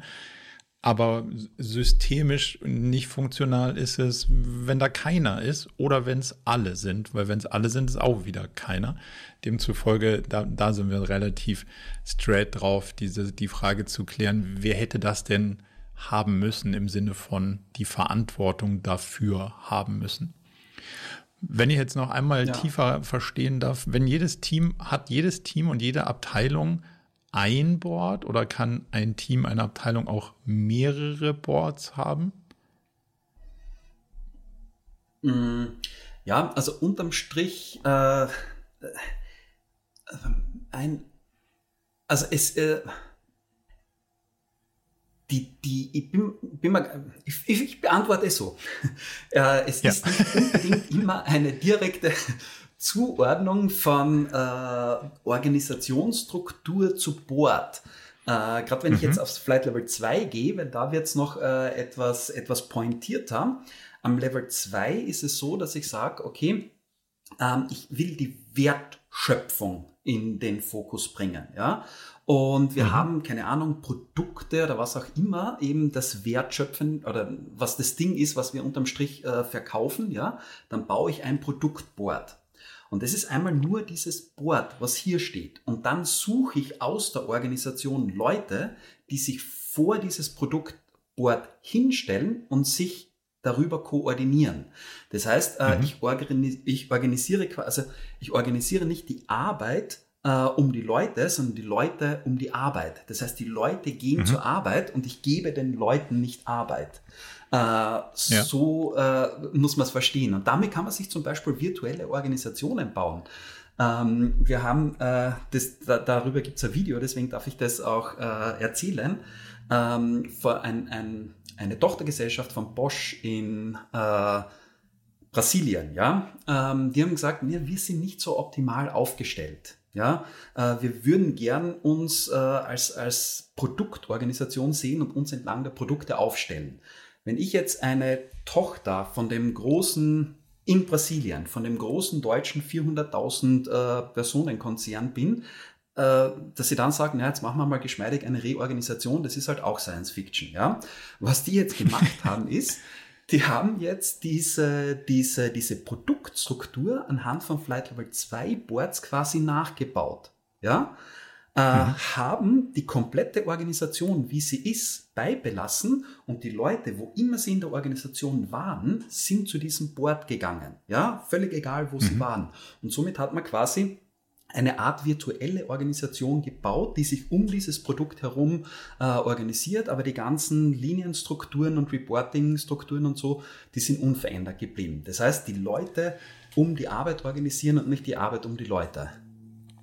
Das verstehe ich nicht, ob total. Das Frage beantwortet. In, in Teilen. ich mag die Idee. Ich sehe aber, wenn man jetzt in der, also das würde, glaube ich, super funktionieren, wenn man unterstellt, dass die bisherige Organisation sich dann freimacht von Zielen oder freimacht von dem Versuch, irgendwas über diese Organisation zu steuern. Wenn hm. das aber nicht so ist, also wenn man sagt jetzt, ihr seid jetzt in dieser virtuellen Organisation und trefft euch vor diesem Board bei eurer Arbeit, gleichzeitig kommt aber irgendeiner um die Ecke und sei es jetzt OKRs oder nicht, aber gibt so einem Team, eine Abteilung, was auch immer, einen Anforderungsrahmen, Ziele, Objectives, KPIs, die es zu erreichen gibt, was auch immer, dann wird mhm. ja ein nicht lösbarer Konflikt für die Person draus, die versuchen, wirklich die Arbeit zu machen. Und da habe ich ein großes Fragezeichen dran, wie ihr das mhm. auflöst, weil meine Antwort in der OKR-Welt ist, es gibt keine virtuelle Organisation und eine andere Organisation, wenn beide Ziele haben. Wenn wir sagen, okay, wir, wir folgen einer Produktorganisation und die faktische Organisation ist eine andere, dann ignoriere ich die andere und folge der Produktorganisation, aber dann ist das auch der einzige Layer, über den ich sowas wie Ziele formuliere, weil da muss ich ja dann Ressourcen koordinieren, Entscheidungen treffen und so weiter und so fort. Yes. Wie, wie funktioniert das dann in deiner virtuellen Organisation? Aber das ist, das, ist genau, äh, das ist genau das Problem, was dadurch wieder transparent wird, wenn du konkurrierende hm. Ziele hast. Ja, ähm, und das wird jetzt dann quasi transparent. Und jetzt können wir sagen, okay, was machen wir jetzt in dieser Situation? Mhm. Also du kommst, wie, also ich bin voll bei dir. Das, das Aber du musst du so es ja irgendwann äh, auflösen. lösen können. Yes, ganz genau. Ja, genau. Und jetzt müssen wir sagen, ja, also ja. wir verstehen jetzt das Problem, dass wir sagen, okay, wir haben mhm. hier irgendwelche äh, Produktfantasieziele und hier haben wir irgendwelche, keine Ahnung, äh, aus der Linie kommenden äh, Ziele und die lassen sich nicht äh, vereinen. Und die mhm. Pointe mhm. ist, dass wenn wir das so aufbauen, dass hoffentlich alle Beteiligten das jetzt vor sich sehen, dieses Problem. Also ich sehe äh, Flight Levels ganz stark als einen Mechanismus, der uns immer wieder quasi auf die Finger drauf haut und sagt, ach ja, und wenn du das so machst, du siehst eh, das ist das Problem, oder? Ähm, und, und, dann wird hoffentlich dieser Dialog getriggert. Was machen wir jetzt? Mhm, absolut. Aber, da bin Aber das heißt, beides wird nicht funktionieren. Ja, ähm, ist die Frage, wann man, also kann man es vorher schon sagen oder sehen, was ich glaube, in vielen Teilen ist, ist es sichtbar sozusagen, bevor man es ausprobiert. Aber ja. ich gebe dir auch recht, dass es hin und wieder muss, muss das Erleben kommen, bevor die Veränderung kommt. Genau. Und da muss ich noch einen äh, reinschieben. Ähm, es ist ja auch nicht ja. so, dass wir jetzt einfach, äh, keine Ahnung, bauen wir ein paar Bretter und äh, schieben wir los mit Flight Levels, ja. Äh, da passiert ja meistens davor noch etwas. Wir bauen sowas mhm. wie eine Flight Level Systemarchitektur. Und mhm. diese Flight Level System Architektur, die ist quasi so ein OE-Simulator, also ein, ein Organizational Design äh, Simulator. Das heißt, wir, wir überlegen uns, was sind die Flight Level 1, 2, 3? Wie passen die zusammen? Ja, man kann sich vorstellen, ich, mhm. ich skizziere am Papier mehr oder weniger, das sind die Flight Level 1, 2, 3. Und dann zeichnen wir Flugrouten ein, wie die Arbeit sich jetzt über diese Flight Level 1, 2, 3 Boards bewegt. Und genau hier wird die Diskussion getriggert. Weil dann sehen wir, mhm. okay, das heißt, wenn wir hier jetzt diese Arbeit starten, das geht auf dieses Produktboard, diese Leute bräuchten wir dafür, die sind in dieser Linienorganisation äh, verortet, ähm, da passen die Ziele nicht zusammen. Was tun wir?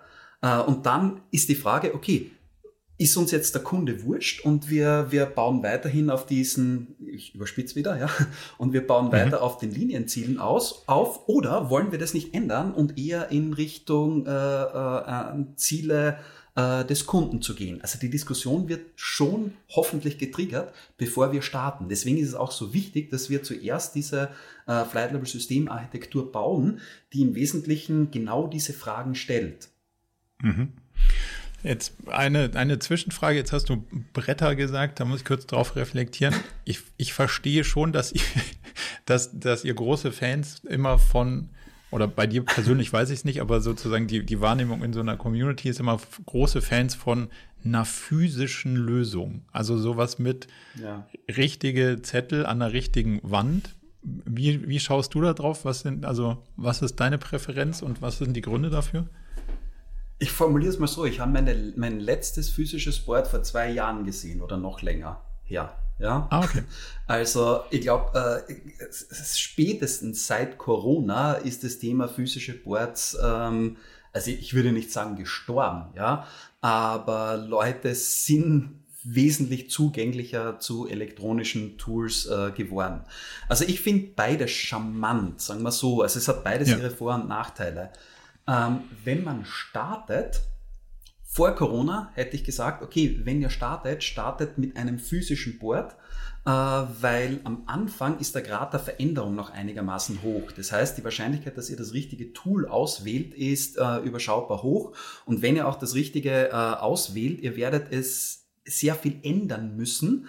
Und deswegen fangt mhm. mal mit, äh, mit, mit einem physischen Board an, weil wenn wir da einfach einen Strich ziehen, dann ziehen wir den, ja. Und häufig ist Strichziehen im Feature-Set vom Tool nicht äh, enthalten, so doof das klingt. Ja? nicht drin. Ähm, ja, genau. Äh, deswegen so starten und dann, äh, wenn wir wissen, was wir tun, quasi auf elektronisches äh, wechseln. Heutzutage ist es halt so mit dem, äh, also ich habe jetzt Miro, Mural, Concept Board und mhm. all die Sachen kennengelernt. Jetzt geht die Empfehlung ja. dorthin, dass wir sagen, okay, starten wir mal so in dieser Miro-Mural-Lösung, ähm, bis wir wissen, was wir tun. Und dann, äh, es gibt fantastische Tools, dann, dann nehmen wir ganz von diese, von diese Tools. Außer so. reicht die Miro. So, so hätte ich es auch gesehen. Also ich, bin immer noch fasziniert, dass es, es gibt einige offensichtlich weiterhin Fans von das mit Zetteln an der Wand zu machen, aber gerade wenn du dann in so eine die Zettel haben ja auch Datenpunkte idealerweise, die über so ein mhm. Post-it hinausgehen, dann wird es halt irgendwie auch schwierig, nicht nicht cool toolbasiert und digital zu machen. Aber das hat mich nur mal ja. kurz deine, deine Sicht irgendwie drauf ähm, interessiert. Wenn wir noch mal kurz auf den Punkt eingehen, wenn dich jetzt jemand fragt, passen OKRs und Flight Level zusammen? Was ist deine, deine Aussage oder Empfehlung? Mhm. Also OKR und Flight Level sind definitiv definitiv nicht so wie Feuer und Wasser, sondern es ist eher so wie Steak und Kartoffel. Das passt relativ gut zusammen. ja. Okay.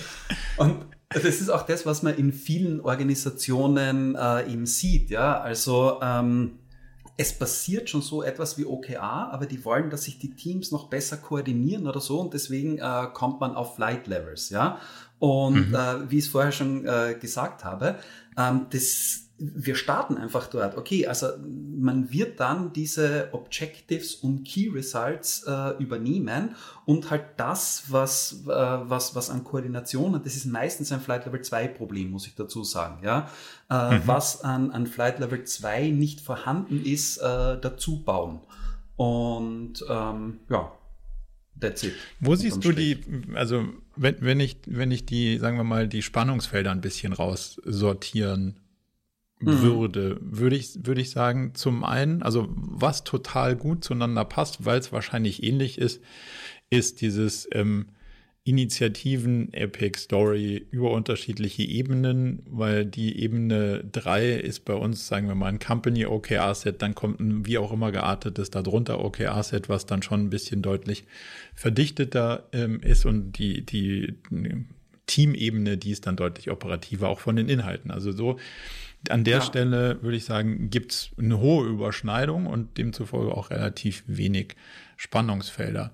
Wenn man diese Flugrouten nimmt, dann ist es ja schon so, dass wir in dem OKR-Kontext, also vielleicht nochmal so Disclaimer, in unserem OKR-Kontext, das heißt in ganz vielen Sachen, die du da draußen findest, geht es ganz anders und dazu kann ich nichts sagen. Mhm. Demzufolge sage ich jetzt nur in unserem OKR-Kontext gibt es klar abzufliegende Flugrouten. So, das heißt, wir haben sowas wie, die Routen sind gegeben und wir versuchen ähm, mit, mit den gegebenen Routen die Abstimmungen, die erforderlich sind zwischen den Teams, mhm.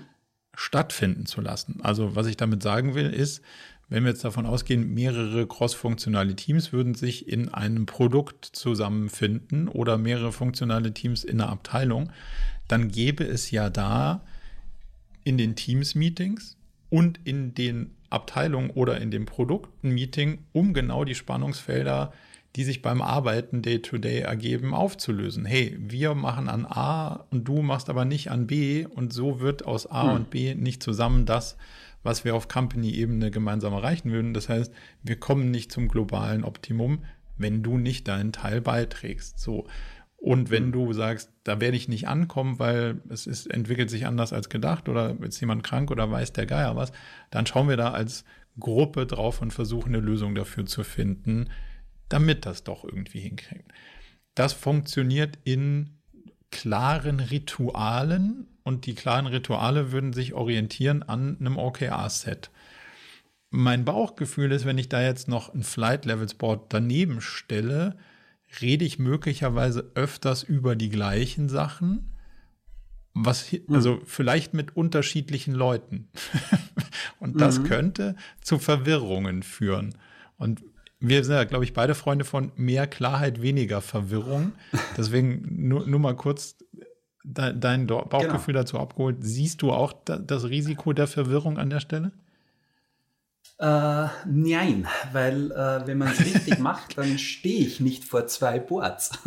also wenn es diese, wenn es diese Flugrouten gibt, ja, das mhm. erste, was wir tun würden, ist, äh, wenn wir jetzt mit Flight Levels was tun wollen, dass wir sagen, bauen wir mal diese äh, Flight Level Systems Architecture. Das heißt, was sind unsere Flight Level 1, 2, 3 Systeme und wie Flugrouten fliegt jetzt die Arbeit drüber? Ja, das können mhm. wir einfach mal skizzieren äh, am Papier. Also da, da ist noch nichts gebaut. Ja, und dann kommt die erste Frage.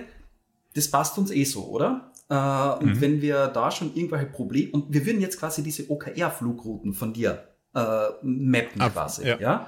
ja. Äh, und wenn wir sagen, ja, das passt eigentlich eh, passt, check. Dann ist die Frage, okay, am Flight Level 2, ähm, da müssen sich jetzt äh, laut unserer ähm, Topologie eigentlich äh, diese, diese Teams koordinieren.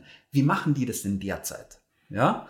Mhm. Äh, und wenn die sagen, ja, da haben wir dieses OKR-Board und da ist dies und jenes und so weiter und so fort, ne, dann bauen wir das hin. Was heißt dann, dann machen wir das sichtbar quasi. Und dann wieder die Frage, ihr seid mit dem aber eh zufrieden, oder?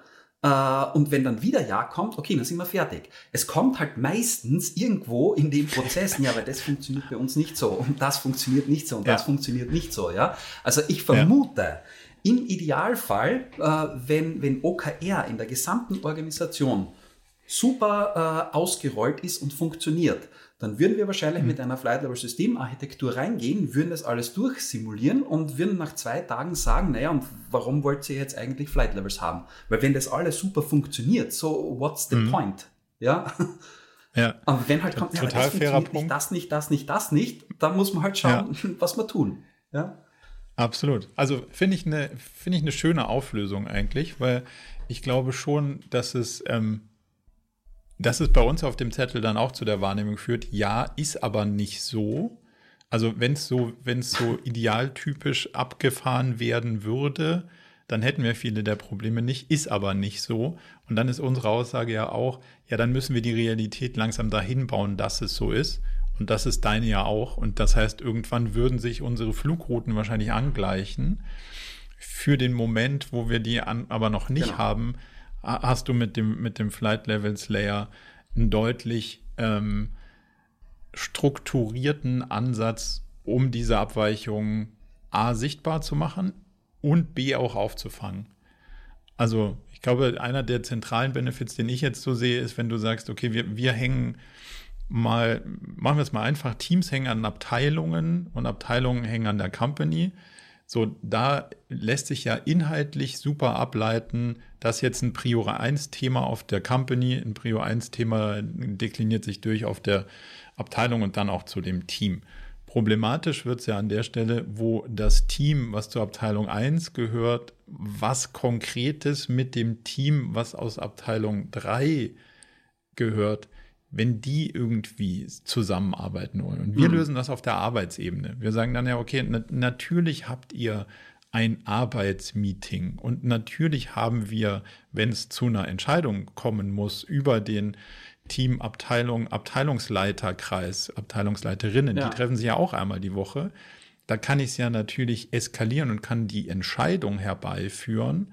Aber auf der Detailebene sehe ich da keine Connection zwischen Team 1, Abteilung 1 und Team 3, Abteilung ja. 3, die zusammen sich außer über, und wir sagen, da kommt dann sowas wie ein Asana-Board, äh, ein Asana-Board zum Beispiel irgendwie zum Einsatz. Und da kann ich die anderen ja reinlupen. Also auf der Arbeitsebene mhm. finde ich die ja dann schon, die ich brauche.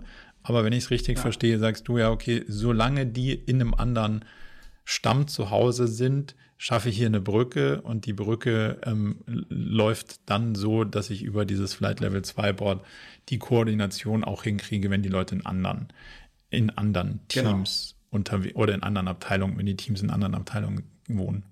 Und je nachdem, wer quasi die Verantwortung für das Flight Level 2 hat, da wird aus, aus, aus deinem Beispiel jetzt, wer nimmt diese Abteilungsleiter oder wer immer das ist, vor diesem Flight Level 2 Board herumturnen mit Vertretern mhm. äh, von den Teams, damit ich äh, dann die Entscheidung auch direkt äh, quasi, äh, dass die Teams die, die Entscheidung äh, direkt mitbekommen, ja, in den meisten Fällen.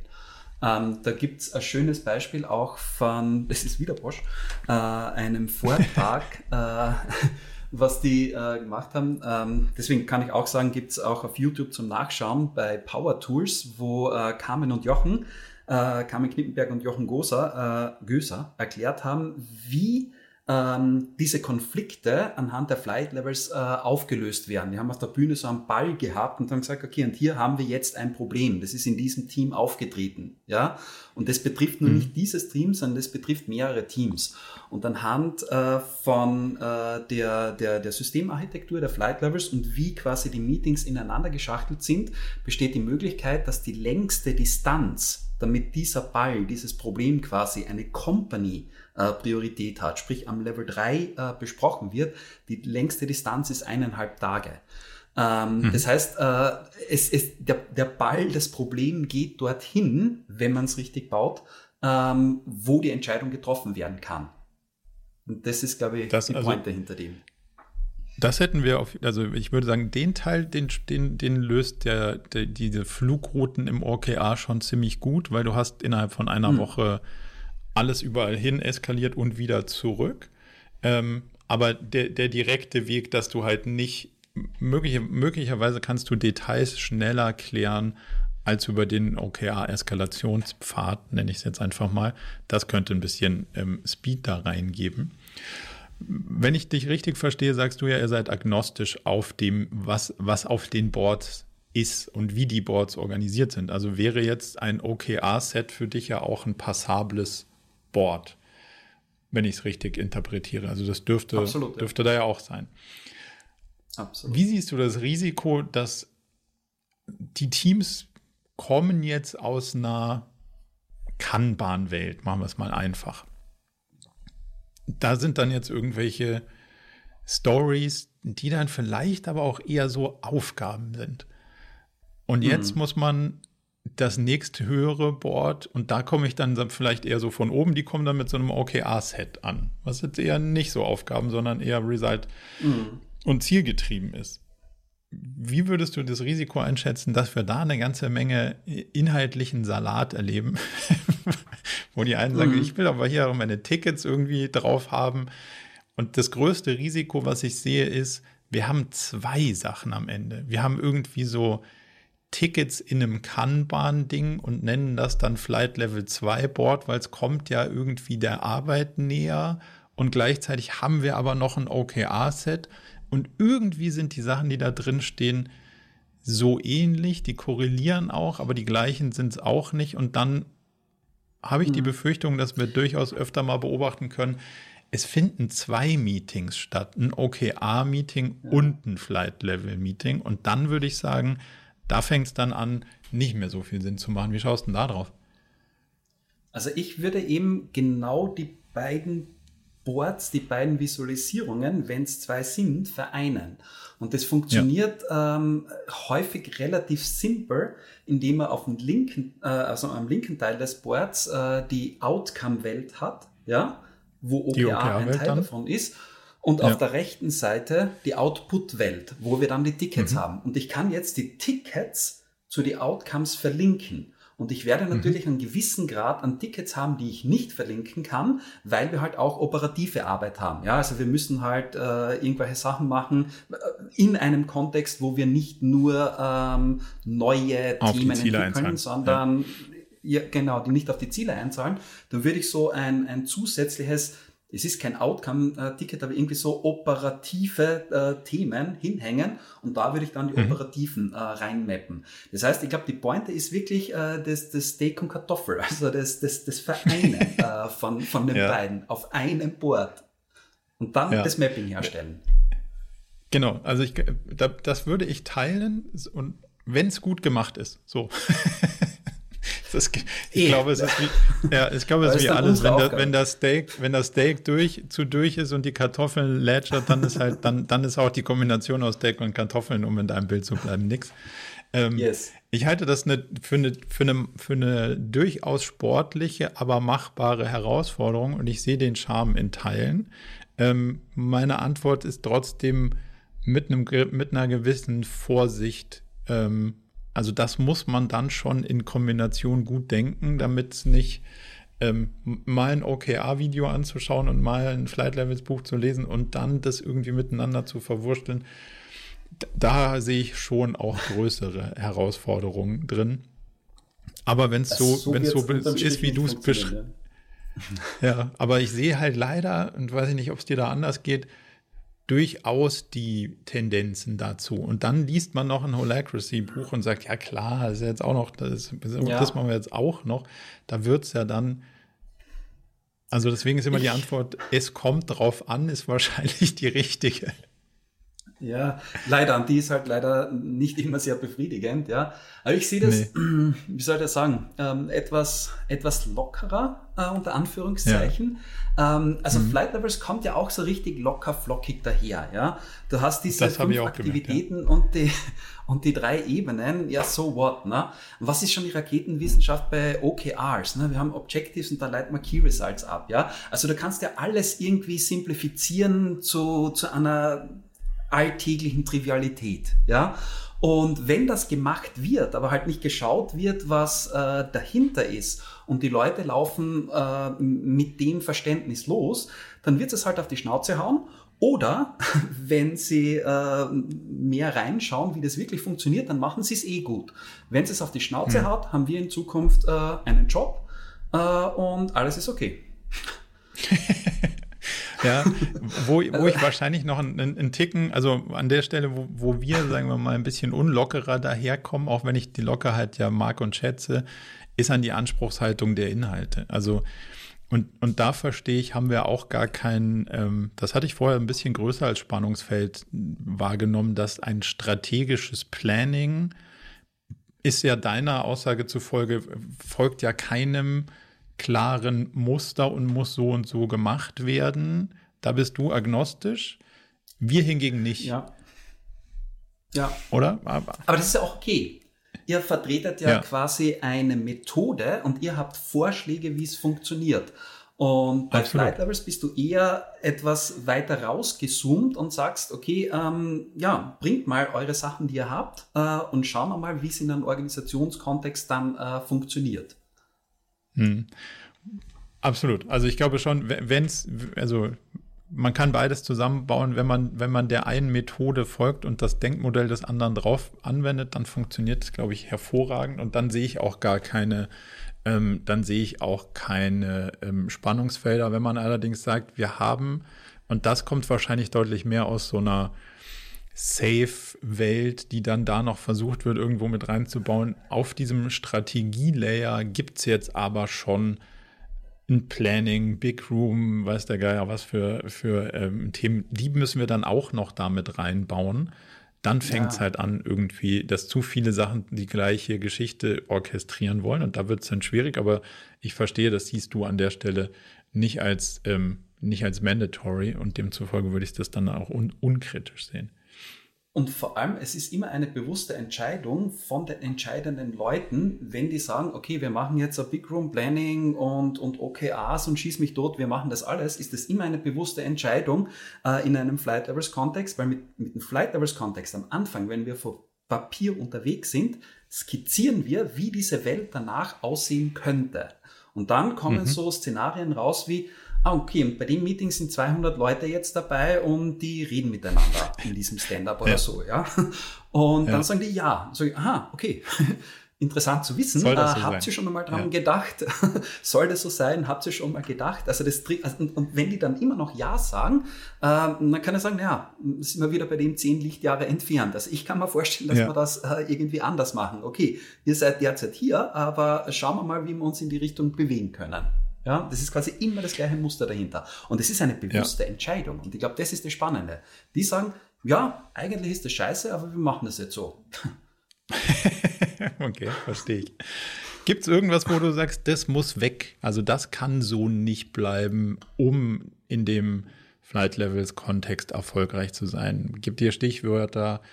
Der klassische Businessplan, Budgetdenke, KPIs mit einem Erwartungswert, Incentivierungsmodelle, mhm. die Lokaloptimierungen incentivieren. Gibt es da Sachen, wo du sagst, dann, dann wird es auf jeden Fall Schitte, wenn, wenn man es nicht, wenn das nicht geändert wird? Ja. Also ich glaube, ähm, das ist jetzt wieder die Frage, was ist Flight Levels quasi und was würde ich als Klaus sagen, okay, und da tue ich mir jetzt echt schwer, dass ich irgendwie äh, mitgehe, ja.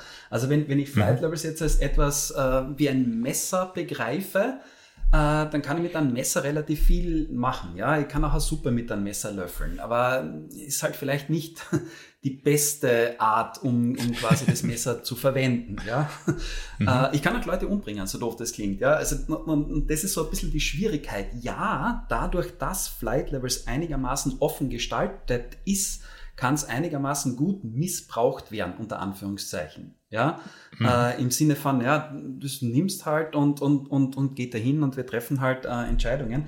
Aber wo, wo, sind, wo, sind, wo sind Schwierigkeiten, die man in der Realität sieht? In der Realität, äh, ich beginne wieder beim Change-Prozess, wo echte Schwierigkeiten sind, wo ich nicht wirklich mitgehen würde, ist, wenn der Change-Prozess so aussieht, dass einer ansagt, was die gesamte Organisation zu tun hat. Ich will reale Probleme lösen, die in der Organisation da sind. Ich will die Organisation mitnehmen. Ich will keine Flight-Level-Systeme für Leute bauen. Ich will sie mit Leute bauen, weil ich will das Wissen mhm. herinnen mhm. haben. Ja? Wenn wir in das, äh, in das, in das, in das Thema ähm, individuelle Incentivierungen reinkommen, ähm, will ich zumindest wissen, dass die Leute verstehen, dass sie nie ein optimales äh, Gesamtsystem hinbekommen, wenn individuelle ähm, äh, quasi Suboptimierungen stattfinden. Ja? Das heißt, ja. ich kann schon ein paar so Sachen aufzählen, wo ich sage, okay, ähm, ja, äh, da tue ich mir schwer, dass ich mitgehe, aber und das ist die Schwierigkeit eben mit diesen Flight Levels, weil wenn das jetzt so ein Messer ist, naja, wie gesagt, du kannst halt am Baum mit einem Messer umschneiden, eine alte Eiche. ja. Wird halt ein bisschen dauern. Ein bisschen dauern. Okay, verstehe. Das heißt, ihr kommt viel mehr aus dem, aus der Praxis. Wir nehmen das, was da ist und versuchen damit dann auch diesen Transformationsprozess, wenn man ihn mal so nennen mag, zu begleiten. Und, und ähm, das mag ich auch in eurem Video, dass ihr auch sagt, die größte Absurdität ist ja, den Transformationsprozess als Projekt aufzusetzen und zu sagen, so, jetzt, jetzt wissen wir, wie man sich hier verändern muss und jetzt sage ich euch mal, wo ihr wann rauskommen sollt und dann los geht's, sondern auch das genau. ist einfach eine Reise, auf die man sich begeben muss. Ich denke, wir haben, wir ja. haben eine ganze Menge spannender Punkte ähm, beleuchtet und ich habe ein gutes Bild gekriegt, wie ihr auch auf die Welt schaut. Vielleicht so zum Abschluss noch ein, eine allgemeinere und eine spezielle Frage. Die allgemeinere, was würdest du sagen, sind, und jetzt gar nicht mal in deinem Kontext speziell, sondern ähm, genereller, was sind so zwei, drei Bücher, Podcasts, YouTube-Videos, wo du sagst, wow, die, die lohnt sich gesehen, gehört, gelesen zu haben, die haben dich persönlich begeistert, beeinflusst, mhm. schockiert? Ähm, ähm, bezüglich äh, Bücher, äh, Storybrand finde ich ziemlich cool.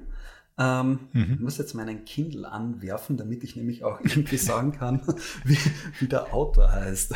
Das finden wir raus, das ist kein Problem. Okay. Ja. Äh, äh, also das ist so von, ähm, es ist eigentlich überhaupt kein, äh, ist glaube ich ein Marketingbuch sogar. Also wo es eher mhm. darum geht, wie man eine gute Geschichte erzählt. Also das hat mich glaube ich so in dem ganz allgemein wie wie ich, wie ich glaube, äh, dass die Welt funktioniert oder wie man, wie man irgendwie Themen rüberbringt. Das hat mich, glaube ich, schon ziemlich, äh, ziemlich inspiriert. Ähm, mhm. Tja, und ansonsten, also ich, ich stehe auch auf so, so Kahnemann natürlich, Klassiker, uh, Thinking Fast and Thinking uh, uh, Low, Slow. slow ja. ähm, aber auch so Sachen, ähm, also das ist jetzt eher so der, der der, der Forecaster, ähm, so The Flaw of Averages von Sam Savage oder so, wo man sieht, okay, wenn wir, und das tun wir eben relativ häufig, und ich glaube, das könnte so in der Einflugschneise OKR auch interessant sein, wenn wir irgendwie so mhm. mit Mittelwerten beginnen zu rechnen, äh, dass dass man dann eigentlich ganz, ganz viel zerstören kann. Ja? Also das sind schon so Bücher, die, die, die haben schon das Denken stark äh, in eine Richtung geprägt. Und How to Measure Anything von Harvard ist natürlich auch ein, ein Klassiker, was wahrscheinlich auch in der OKR-Welt äh, Anklang finden könnte, wo es eben wirklich darum geht, also auch diese Intangibles ganz allgemein messbar zu machen. Und das ist ja, mhm. soweit ich OKR verstehe, ja auch äh, die Pointe von guten KRs, ja, äh, dass die halt auch äh, messbar sind. Und ja, das sind so, ja, ich glaube, die Super, das, kann ich mal leben. Das kannte ich auch noch nicht. Ähm, ich komme immer mehr dazu, dass, also das, das, äh, oder das OKR-Buch, was ja das weit verbreitetste ist, aber das gab es ja gar nicht, als ich damit angefangen habe, sagt ja, dass du das messen sollst, worauf es ankommt. Ich glaube, du kannst nicht messen, worauf es ankommt. Du kannst nur die Sachen messen, die dich dann dahin führen, worauf es ankommt. Aber mhm. das ist eine, deswegen sind die Objectives ja auch nicht messbar, sondern, ähm, und das aber dann auch schon wieder eine, eine deutlich philosophischere Frage. Aber das werde ich mir anschauen. Das ähm, klingt, klingt, sehr spannend und kannte ich noch nicht. Und jetzt ja. abschließend die, die spezifische. Darf ja. ich dich noch was fragen? Kennst du Good Strategy, Bad Strategy? Weil jetzt habe ich es gerade gesehen und ja. das finde ich nämlich auch cool, das Buch. Also jetzt, jetzt das kenne ich auch noch nicht. Äh, nee. Strategen. Das, ja. das finde ich auch äh, sehr charmant, ja. Good Strategy, Bad Das finde ich, das werde ich mir auch angucken. Ich, ich erlebe leider und nur Bad Strategy, also nur ist äh, sehr polemisch, das stimmt auch nicht, aber meistens erlebe ich No Strategy at all. So. Ja. Weil ja, ja. das meiste einfach, einfach keine Strategien sind, sondern entweder fromme Wünsche oder BWLer-Plattitüden. Und jetzt bin ich selber BWLer, genau. deswegen kann ich da sagen, das hilft niemandem irgendwie eine Entscheidung für oder gegen was zu treffen. Und damit ja. ist es meistens in meinen Augen auch keine Strategie. Aber ich habe auch noch kein sehr gutes Buch dazu gefunden. Demzufolge vielen, vielen Dank dafür. Schau mal rein. Da ist ja. Ein sensationeller Satz drin. Und seit ich das Buch gelesen habe und mit Leuten äh, spreche, die eine Strategie äh, quasi ja irgendwie mir erklären, dann kommt immer wieder dieser eine Satz, äh, wo er sagt, okay, wir sind eine Bank, unsere Strategie ist es, wir sind eine Bank. Und das ist ja. meistens so der Grad der Strategie von vielen Organisationen. Absolut. Ja. ja. Und das, wir wären gern ja, morgen eine größere cool. Bank. Und da, ja, cool. ja, genau. Und klar, weil Wachstum, Schau das ist das, was wir brauchen. Ja, schaue ich mir an. Herrlich. Letzte Frage: Wo findet man mehr zu dir, zu Flight Levels? Was kann ich tun, wenn ich jetzt nach eurem Online-Kurs mehr dazu verstehen wollen würde, genauer da eintauchen? Was ist, was ist der beste Online-Anflugpunkt? Ah, die, die beste Einflugschneise ist wahrscheinlich flightlevels.io. Äh, wir sind auch gerade dabei, die Website etwas umzubauen und da sind eben einiges an äh, Workshops und so drauf. Und du hast wahrscheinlich das Flight Levels Introduction äh, Kurs gemacht. Ne? Ja. Ähm, das ist ein self-paced Online-Kurs, äh, wo man mit sehr, sehr wenig Geld zumindest einmal schauen kann, okay, ist das überhaupt etwas für uns oder äh, ist das sowieso nichts für uns und dann gibt es weiterführende Themen, eben, wo man Architekturen baut, äh, Flight Level 2 Systeme baut, Flight Level 3 Systeme baut. Aber alles auf Flight Levels IO kann man das sehr gut nachlesen. Sehr gut. Da hauen wir den Link auch noch auf die Seite und ähm, wer sich dafür interessiert, der kann, kann dann mit dir darüber in Kontakt treten. Vielen, vielen Dank Klaus. Ich hoffe, es hat dir auch ein bisschen Freude bereitet. Mir hat es einen guten, einen guten Einblick gegeben in, in eure Welt und jetzt kann ich auf jeden Fall viele der, der Fragen, die uns wieder treffen, ähm, deutlich besser beantworten und vielleicht auch mit dem Content Piece hier ähm, Leuten die Möglichkeit geben, sich die Frage selber zu beantworten, was ja auch in deinem Kontext die beste Antwort ist, wenn man nicht die Antworten für andere ähm, findet, sondern den Menschen die Möglichkeit gibt, ihre eigenen Antworten zu finden. Von daher vielen, vielen Sehr Dank cool. für deine Zeit und hoffentlich bis und bald. Vielen Dank für die Einladung, lieber Marco. Mir hat es echt Spaß gemacht. Das war so eine richtig gemütliche Plauderei. Also echt cool. Vielen Dank. das, das freut mich. Ja, so soll es sein. Also, vielen Dank und bis bald. Ciao. Zum Abschluss noch ein kleiner Hinweis in eigener Sache. Wir haben ja nicht nur diesen spannenden Podcast, sondern auch einen Newsletter, bei dem wir uns versuchen, so aus unterschiedlichen Perspektiven dem Thema zu widmen, wie man eigentlich sein Leben und ein Unternehmen heute so wirklich führen kann und soll. Von daher gibt es da einmal im Monat ähm, ganz spannende Perspektiven und natürlich kriegt ihr über den Weg auch immer mit, welche neuen Podcast-Episoden stattfinden, welche Events wir vielleicht online haben und viele andere Sachen. Von daher meldet euch am besten gleich zur Mailingliste an unter murakami.com/newsletter.